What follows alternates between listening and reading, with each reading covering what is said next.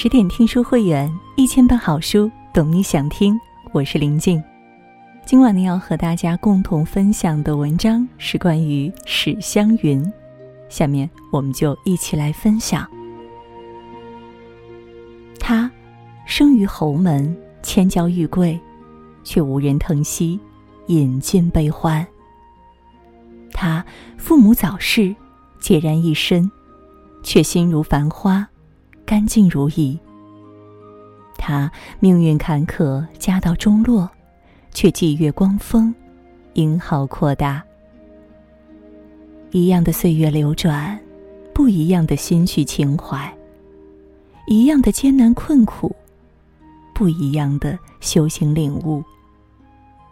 尼采说过：“知道为什么而活的人，便能生存。那没能杀死我的，会让我。”更强壮。有句话说：“上帝给你关上一扇门，必会打开一扇窗。”这句话也可以反过来：“上帝为你打开一扇窗，也必会关上一扇门。”作为金陵世勋史侯家的小姐，湘云也算是出身高贵，本应是娇生惯养、金尊玉贵的侯门千金，奈何造化弄人。父母早亡，寄居在叔叔神母门下，徒有千金小姐的虚名而已。命运给了他好的出身背景，也夺走了他享受父母之爱、天伦之乐的权利。小小年纪便已看见人情冷暖，世态炎凉。襁褓间，父母叹双亡，纵居绮罗帐，谁之教养？宝玉可以任性纵情、撒娇卖痴，因为深系三千宠爱；而湘云清醒的明白，自己没有任性撒娇的资本，因为身后空空如也，没有爱的倚仗。贾府中小姐、少爷们最平常的日子，对于湘云而言，已经是让她放松惬意、珍惜异常的好日子。可即便是这样的日子，也是不可多得的。每次湘云离开贾府，都是眼泪汪汪的，还不敢让史家的人看出来，怕告知婶娘再添波折，只得忍耐。唯一能做的，便是悄悄嘱咐宝玉：即便老太太想不起我来，你也常提点着，打发人接我去。如此明白通透，却又楚楚可怜的湘云，怎能不让人心疼不已呢？贾府中连丫头都不会日日晚间做针线活计，黛玉更是把女工当做无聊打发时间的玩意儿罢了。而湘云一个主子小姐，在侯府却要每日点灯熬油，做活到很晚。宝钗同袭人说起，湘云在家里一点儿做不得主，他们家嫌费用大，不用针线上的人，差不多的东西都要自己动手。如果父母俱在，又怎么会舍得女儿如此辛苦？没有遮风挡雨之人，纵贵为公主，也不过是落家的凤凰罢了。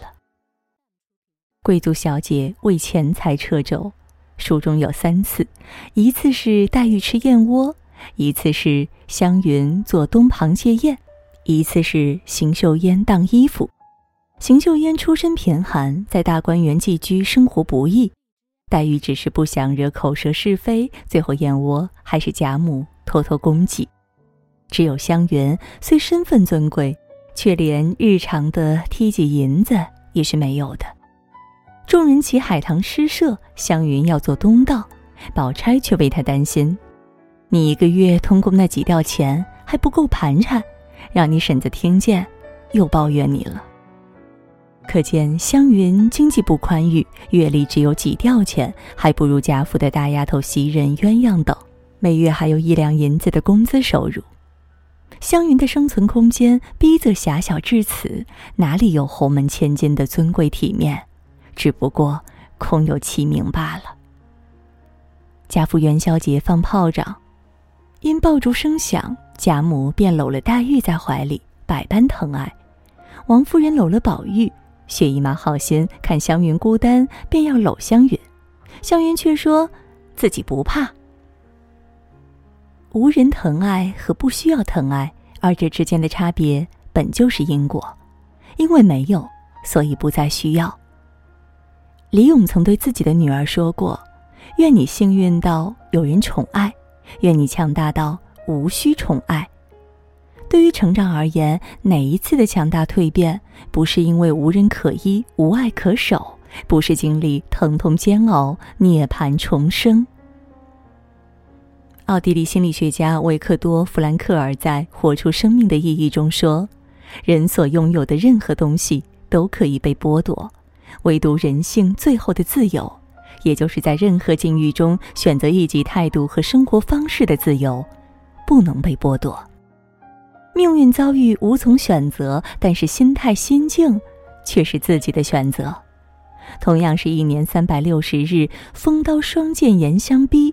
林妹妹把自己活成了弱不禁风的温室花朵，而湘云把自己活成了坚韧快乐的野百合。提起林妹妹，人们总是能想到梨花带雨，病如西子胜三分。提起湘云，则是想到她的英豪阔大、宽宏亮，霁月光风耀玉堂。既无净土，何如精心？湘云如同一个快乐的小太阳，自我愉悦，自我温暖。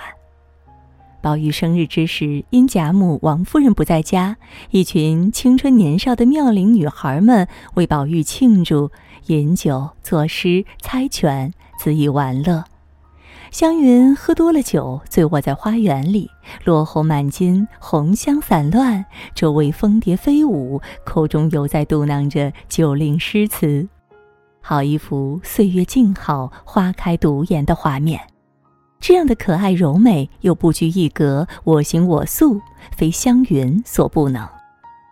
同黛玉葬花、宝钗扑蝶、晴雯撕扇一样，湘云醉卧也成为红楼之中经典隽永的一幕。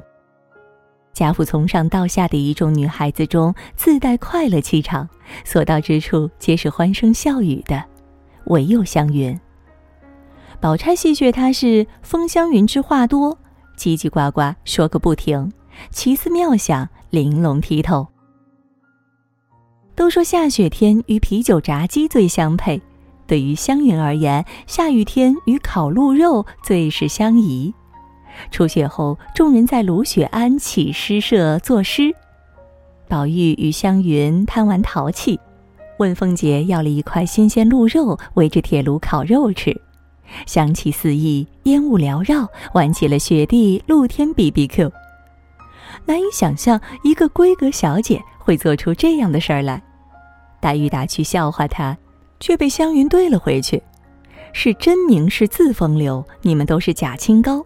最讨厌的，我们大吃大嚼，却是紧心袖口。”这样的湘云早已脱离了闺阁女儿之态，却是爽朗活泼、灵动轻盈，颇有豪侠之风。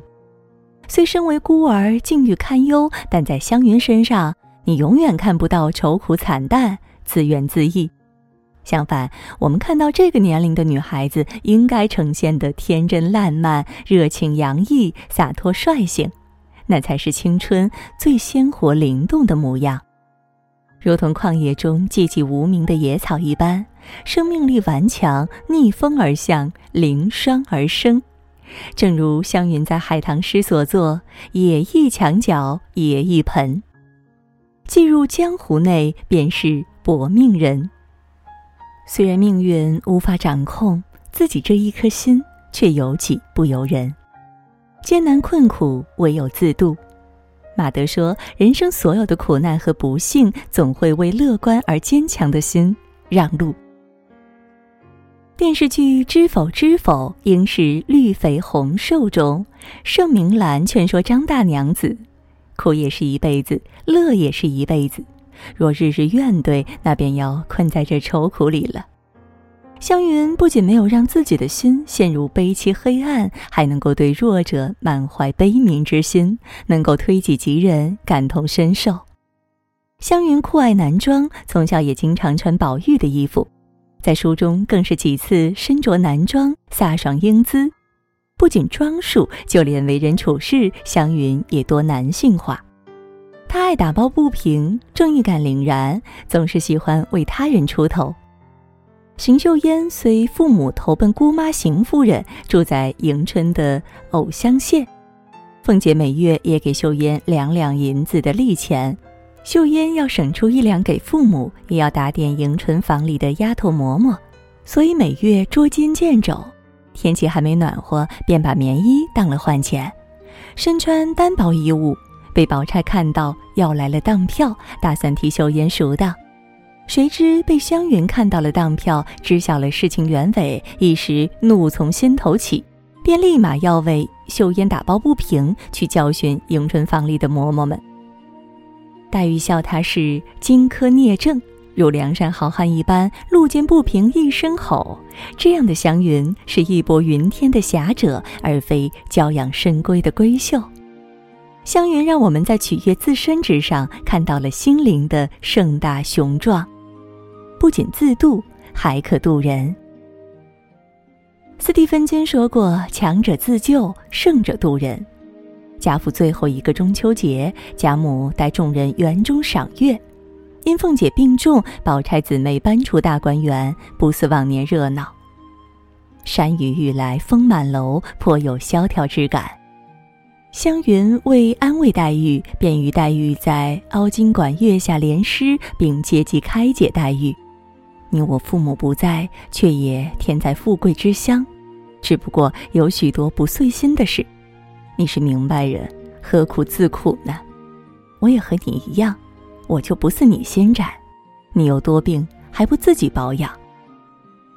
同是天涯沦落人，黛玉与湘云也算惺惺相惜。”但心灵的选择却截然不同，黛玉选择悲伤自苦，湘云选择温暖自己，温暖世界。二人诗兴正浓时，从水池中掠过一个黑影，黛玉害怕是鬼魂，湘云却不怕反喜。我不怕鬼，等我打他一下。说完，便捡起一块石头打去，却惊起一只白鹤来，遂成就佳句：寒潭。渡鹤影，这样贪玩淘气、娇憨顽劣的真情真性，不正是童年应该有的样子？上树掏鸟蛋，下河去捉鱼，天不怕地不怕。性格豁达，心地清明，自然无所畏惧。